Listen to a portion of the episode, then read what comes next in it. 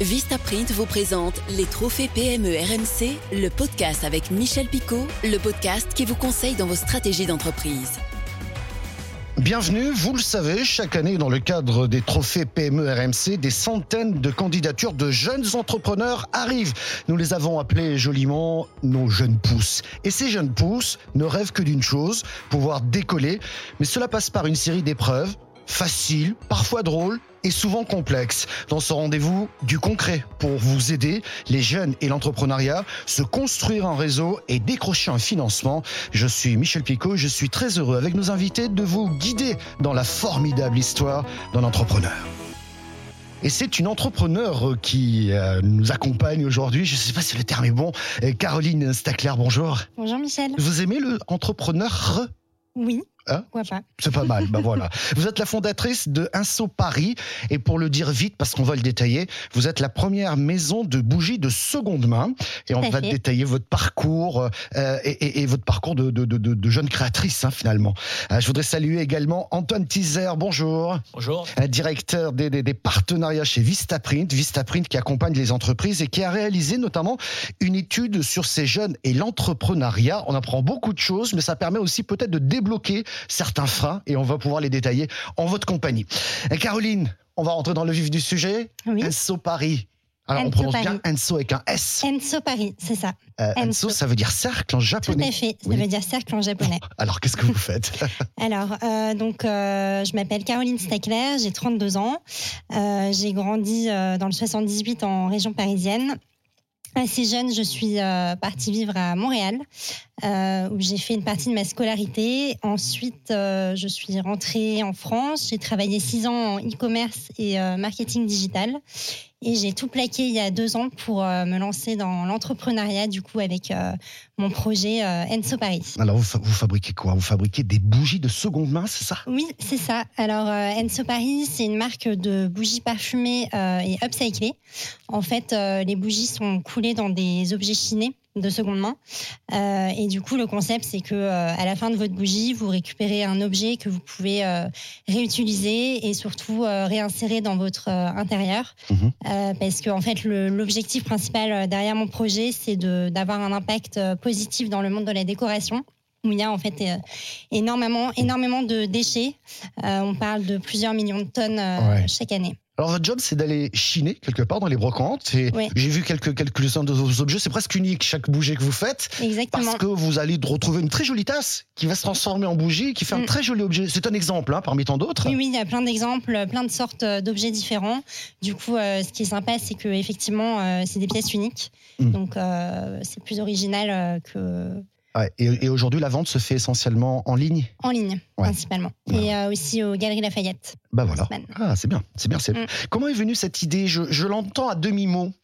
Oui, J'ai l'impression que vous aimez chiner. Bon, ça, euh, voilà. J'ai l'impression que vous êtes passionné. J'ai l'impression que là aussi, on travaille dans une économie circulaire. Et j'ai l'impression que la passion vous a gagné.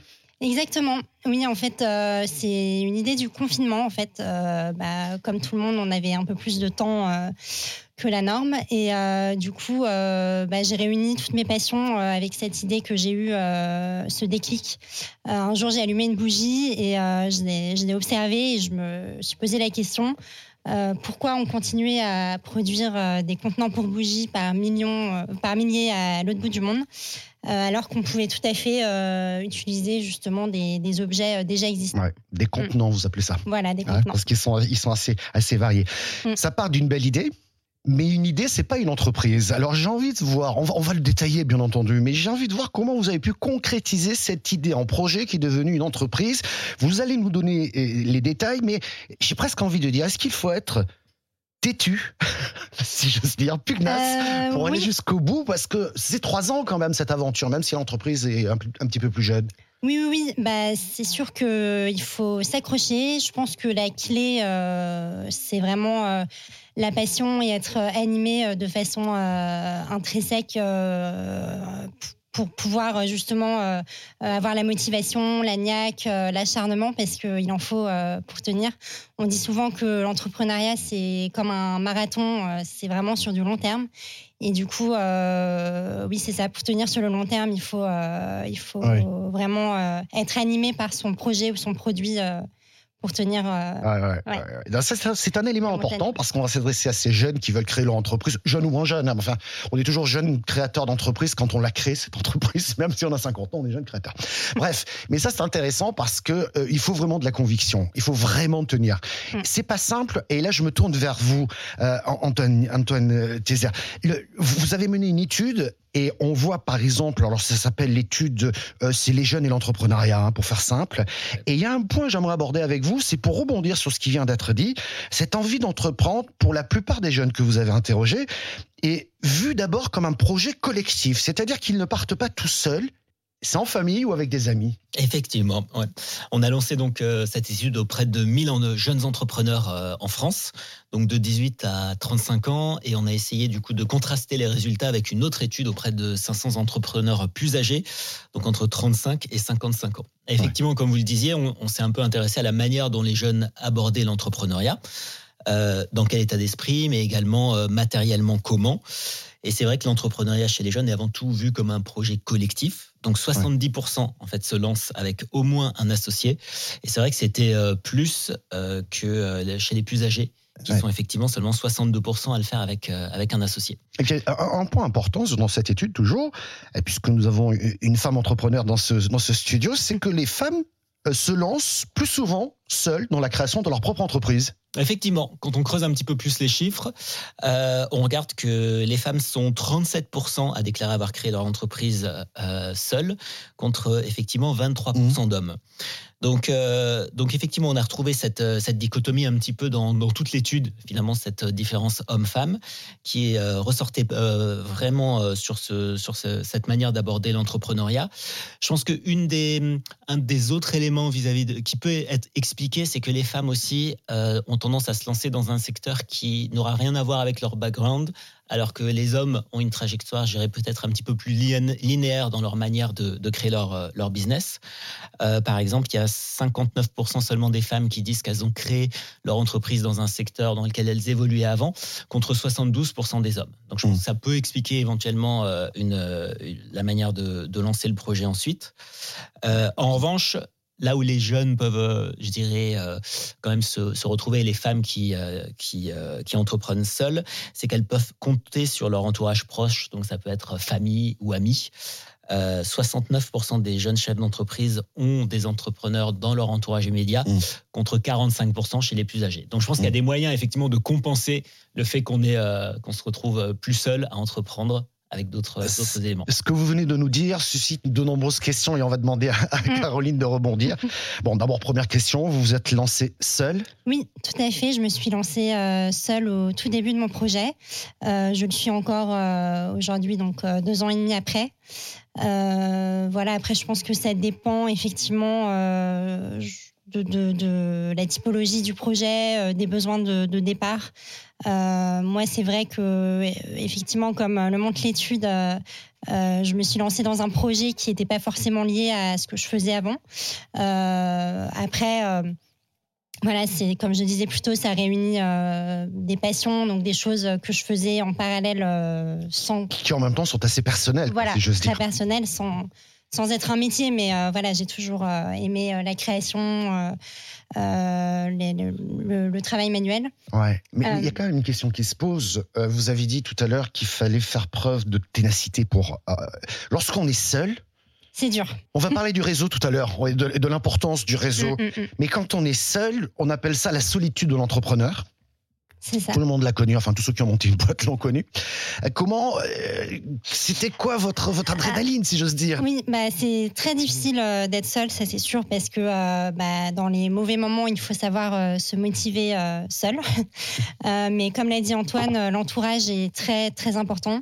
Euh, voire crucial. Euh, moi, j'ai la chance d'avoir plusieurs amis euh, entrepreneurs autour de moi, pas forcément dans le même domaine. J'en ai beaucoup dans la restauration ou dans les services, mais voilà, il y a un petit peu les béabas de quelqu'un qui se mmh. lance, quel que soit son domaine, surtout au niveau administratif. Euh, voilà, il y a des, étapes euh, à suivre. Ah, oui, pour pas euh, dire le parcours du combattant, j'allais dire. Ah, c'est ça, bah, c'est la France, mais. oui, tout le monde y passe. Alors... Tout le monde y passe, et c'est vrai que avoir le soutien de la famille C'est intéressant ce que vous venez de dire là, et ce sera juste une petite question. Après, on va en parler du réseau. Mm. hein. Mais, mais pour Antoine, parce que dans cette étude, toujours, les, les jeunes qui veulent créer une entreprise, jeunes ou, pas- ou moins jeunes, hein, c'est pas grave, ils disent ne pas savoir par où commencer. Il y a le pot de l'administration, j'imagine, là-dessous. On sait Mm. pas très bien. Ouais. Euh, et en préparant ce rendez-vous, Caroline, je vous disais que moi, je rencontrais beaucoup de jeunes chefs d'entreprise. Ils me disent Tu penses quoi de mon logo? Ah, dit, Bon, ouais, très bien ton logo. Mais ils trouvent des clients. Enfin, je sais pas. Mais j'ai trouvé ça intéressant parce que ça a l'air d'être très complexe finalement. Il faut choisir les bons angles. Je pense qu'il faut choisir les bons angles. Il faut surtout se poser beaucoup de questions au début, euh, avancer sur tous les fronts dans des domaines assez différents, avec euh, notamment pour cette population qui est assez jeune, finalement un bagage qui va être un peu plus limité que, euh, que des gens expérimentés. Donc toute la question, ça va être euh, comment je priorise, quel type Mm. d'aide euh, je vais utiliser, où est-ce que je vais chercher euh, mon aide. Alors on voit qu'effectivement, ils peuvent avoir un entourage qui va les aider, mais je pense qu'après, il y a aussi toute la partie comment je vais construire mon réseau vers qui je vais me tourner, les cercles d'entrepreneurs, les voilà, les, les CCI. Et je pense que c'est là où il faut aussi adopter une approche un petit peu structurée pour pas se laisser, je dirais, submerger par Mm. toutes les sollicitations. Et même là, il faut avoir euh, être organisé et finalement avoir Mm. presque une stratégie de networking. En fait. C'est- intéressant ce que vous dites là parce que finalement, c'est un investissement temps. Mais c'est tout aussi important que d'acheter une machine pour, pour, pour autre chose. Enfin, il faut, il faut, il faut l'intégrer en tant que tel. Je pense. Et puis après, bon, Caroline va l'expliquer mieux, mais je pense qu'il y a aussi un aspect euh, se faire du bien à soi et recharger les batteries. Donc il y a l'entreprise, mais il y a aussi Ouais. penser à soi et se dire, bah voilà, finalement, c'est moi qui porte euh, tout le projet. Et dans quelle mesure cette stratégie de networking ne va pas être quelque chose qui va encore m'épuiser encore plus, mais au contraire me servir à me régénérer et à pouvoir aller au front sur, euh, sur les autres Mmh, sujets. Enfin, je sais pas, Oui, oui, c'est tout à fait. C'est euh, c'est vrai que au début, on est lâché comme ça euh, dans un monde, euh, un nouveau monde. Euh, c'est tout un écosystème en soi. Et euh, c'est ce que je dis souvent, c'est que depuis euh, la naissance, on a toujours un cadre autour de nous, que ce soit euh, l'école, les études, le premier travail. Et là, du jour au lendemain, on se retrouve un peu démuni face à soi-même ou avec un, un ou des associés. Et il faut un peu reconstruire un, ouais, une structure et, et un cadre, Un cadre, ouais. autour de soi. Ça prend du temps, euh, mais c'est crucial pour, euh, effect- comme je disais, tenir sur le long terme parce que c'est ce qui va permettre euh, euh, d'avoir du soutien euh, autant technique que, que, moral pour, pour se lancer. Et et c'est d'ailleurs ce qu'on retrouve, Antoine, dans cette étude. Il y a les réseaux sociaux, bien entendu. C'est à ne pas négliger et à ne pas faire n'importe quoi. Ça, c'est déjà le premier point, parce que c'est aussi une vitrine, hein, en plus d'un échange. Mais vous dites aussi qu'il y a bah, des incubateurs, des groupes d'entrepreneurs, des associations, pour ne pas rester seul, et comme le disait Caroline, pour pouvoir échanger, j'ai presque envie de dire, les bonnes pratiques. Ouais. Et je pense que ça peut être des structures très encadrées, très officielles, jusqu'à des réseaux beaucoup moins officiels. Ça va de la boucle WhatsApp avec Mm. euh, 15, 20, 30, 60 entrepreneurs à une structure peut-être qui est là depuis 25 ans, assez structurée, avec de l'aide technique. Et donc, je pense que l'intérêt, c'est justement de jongler sur ces, avec ces différentes plateformes pour trouver euh, le bon équilibre pour soi en fonction de son business et aussi de sa manière de fonctionner, en fait. Ouais, Mhm. c'est exactement ça. Euh, En fait, il existe euh, en France, on a une richesse. euh, Il y a toute une palette de, de, de soutien et de cadres pour les entrepreneurs. Euh, moi, personnellement, les incubateurs, euh, ça m'a énormément aidé. Vous êtes passé par un incubateur Ou Oui. Vous êtes peut-être en incubateur je suis toujours incubée. euh, J'en ai fait euh, deux. Euh, La Ruche euh, dans le 20e et euh, le groupe Pulse, groupe SOS. euh, un programme qui s'appelle Elles Ensemble, dédié euh, du coup aux, femmes euh, porteurs- porteuses de projets. Et, euh, et bah, comme le disait Antoine, il y a aussi euh, du soutien euh, beaucoup moins euh, officiel, comme par exemple, euh, je suis dans un groupe WhatsApp, euh, on est une quarantaine euh, d'entrepreneurs à Paris, et voilà, on s'échange euh, quotidiennement des tips, euh, des, des- des aides. Enfin Mm. voilà, il y a un vrai soutien. euh, Ouais, Je ne connais pas un entrepreneur qui ne se soit pas trompé en créant son entreprise. oui, bah, Ça fait partie du parcours, hein, soyons clairs. hein, de- ne, ne, ne, ne, ne- ne- ne vous affolez pas là-dessus. Il y a un autre point intéressant dans cette étude, et c'est le deuxième volet de ce rendez-vous, trouver des financements. Et cette étude, Antoine, euh, c'est peut-être le premier frein à l'entrepreneuriat des jeunes. Trouver des financements, c'est ce qui ressort. Ouais, effectivement, quand on les interroge sur euh, leurs principaux freins, ce qu'ils mentionnent en premier, à 48%, c'est euh, la difficulté de trouver les financements. Euh, devant la peur de prendre des risques et ne pas savoir par où commencer, ce qu'on vient de discuter. Après, je pense qu'il faut, faut, reprendre un peu de hauteur. Ce problème de financement, il impacte les jeunes, mais il impacte aussi la population plus âgée. On a retrouvé que c'était aussi la, première difficulté chez les entrepreneurs plus autour de 35-55 ans. Euh, et, euh, et, je pense que si on creuse un tout petit peu plus, on voit que le sujet est surtout également un problème pour les femmes, finalement, avec une, une difficulté encore plus élevée euh, pour les femmes. Donc c'est seulement 34% euh, euh, des femmes disent avoir bénéficié d'un prêt bancaire pour démarrer leur activité contre 50% des hommes. Donc il y a vraiment une, une, grosse, grosse différence. Et il y a même 24% des femmes qui nous disent qu'elles n'ont reçu aucun soutien financier de leur famille, de leurs amis ou alors du système bancaire contre 13% d'hommes. Donc c'est clairement un sujet euh, important. Et je pense qu'on parlait beaucoup de ce côté réseau. Euh, je pense qu'il y a beaucoup de maintenant en France de groupes de femmes, d'entrepreneurs femmes qui vont pouvoir donner des conseils, accompagner les femmes. En revanche, la dimension financement, euh, c'est assez récent. Je pense qu'elle est prise en compte. Et dans les pays anglo-saxons, je pense que c'est quelque chose qui a été pris euh, en compte euh, beaucoup plus, enfin, il y, a, déjà plus longtemps, avec des organismes type euh, iFund Women, où globalement, la structure en elle-même et la construction du réseau a pour principal objectif de permettre aux femmes de trouver un financement. Et c'est dans ce cadre-là que nous, l'année dernière, on avait notamment fait une grande activation avec iFund Women pour focaliser le networking des femmes à destination voilà, des, financements et de, structurer un petit peu leur approche. Ce que vous me dites me rend dingue quand même quelque part. 50% hommes bénéficient d'un prêt, 34% femmes. Mm. Je sais pas pourquoi. Moi, je, je, je à, donner un prêt, je, je m'intéresse plus à l'entreprise, au projet, à son marché, à son potentiel, mais pas pas au, pas, pas au sexe du, du, du, gérant ou du fondateur. Caroline, bah, je vais vous la poser cette question. Pardon, c'est une question d'homme, mm. mais est-ce que vous avez connu des difficultés pour décrocher des financements parce que vous êtes une femme? Euh, j'ai eu des difficultés, mais je ne pense pas, enfin, j'ai pas identifié que c'était à cause euh, du fait que je sois une femme. Euh, comme je disais plus tôt, c'est vrai que c'est tout un monde, tout un système, tout un langage à, s'approprier. Et, voilà, il faut. Ce qui est dur en tant qu'entrepreneur, homme ou femme, c'est de, de, devoir monter un dossier. Ça demande beaucoup de, de d'expertise euh, qu'on n'a pas nécessairement euh, de base. Oui, mais enfin, in fine, un homme euh, comme une femme remplissent tous les dossiers nécessaires. On a parlé de l'administratif. Donc, ensuite, on juge un, dossier viable ou pas. Oui, oui, bien sûr. Bien sûr. moi, j'ai réussi à obtenir des prêts. je me suis fait aider par les incubateurs, euh, dont un programme dédié aux femmes qui s'appelle Elles Ensemble, euh, pour m'accompagner. Euh, en tout cas, moi, de mon point de vue, j'ai vu qu'il y avait un, engouement pour pousser les femmes justement à, obtenir ces financements. J'ai aussi une garantie bancaire de la BPI qui s'appelle Égalité Femmes pour justement permettre de, couvrir mon prêt bancaire. Alors heureusement qu'il y a des aides un peu plus spécifiques parce que c'est les femmes, mais bon, tant mieux, hein, ça mm. existe. Euh, vous, dans le financement, bon, vous n'avez pas fait de gros investissements au sein de votre entreprise, hein, mais dans le financement, il y a quand même une pléthore de, je dirais, d'aides possibles mm. qu'il faut savoir identifier et se dire elles sont bonnes pour moi. Est-ce qu'on vous a aidé dans ce parcours déjà pour aller frapper à la bonne porte? Non, c'est ça qui est difficile, c'est que euh, est un peu submergé euh, de plein d'organismes, euh, d'appels à projets au quotidien. Enfin, c'est vraiment un travail à temps plein d'aller chercher des financements. donc c'est difficile d'aller identifier lesquels sont les plus pertinents pour son projet. donc ça m'a pris vraiment beaucoup de temps plusieurs mois euh, pour, euh, pour défricher un petit peu euh, tout ça. Mmh. Mmh. mais mais j'ai fini par, par y arriver, donc c'est plutôt encourageant. Et du coup, c'était plus avec l'aide des incubateurs, c'est ça? Ou c'était le réseau qui... C'était, oui, les incubateurs m'ont beaucoup aidé.